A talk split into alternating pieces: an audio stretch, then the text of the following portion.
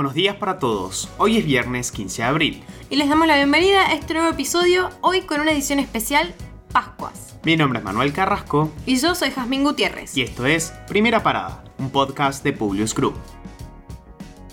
En nuestro país, al igual que en la mayoría de los países de Iberoamérica, las Pascuas tradicionalmente fueron enseñadas como una tradición cristiana. La resurrección de Jesús es un evento de los más importantes en el calendario cristiano y una tradición fuertemente arraigada en nuestros países. En Argentina además tenemos una de las más importantes comunidades judías del mundo, quienes también celebran Pascuas, aunque con una tradición y significado diferentes al cristiano. Pero la pregunta que nos despierta hoy curiosidad es, ¿de dónde surge la tradición del famoso huevo de Pascuas? Desde que nacimos convivimos con los deliciosos huevos de chocolates adornados, aunque poco conocemos del por qué están presentes en estas fechas.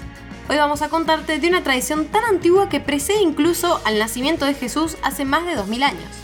Los orígenes de estas costumbres se remontan a festejos paganos, los orígenes de esta costumbre se remontan a festejos paganos, cuando en tiempos prehistóricos las personas celebraban los equinoccios y los solsticios como periodos sagrados al asociarlos con los patrones de la naturaleza.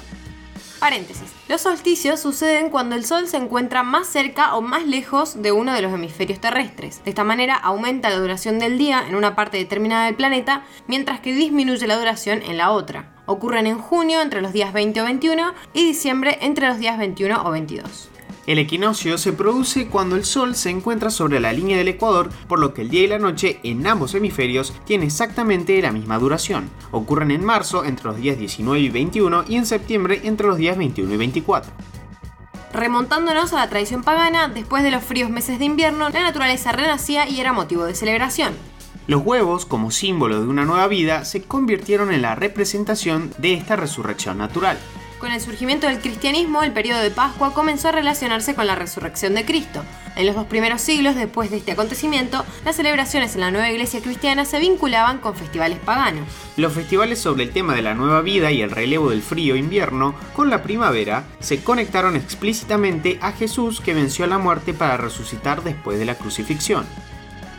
Durante la Edad Media las personas comenzaron a decorar los huevos y comerlos como un bocadillo en el domingo de Pascua después de haber ayunado durante la cuaresma.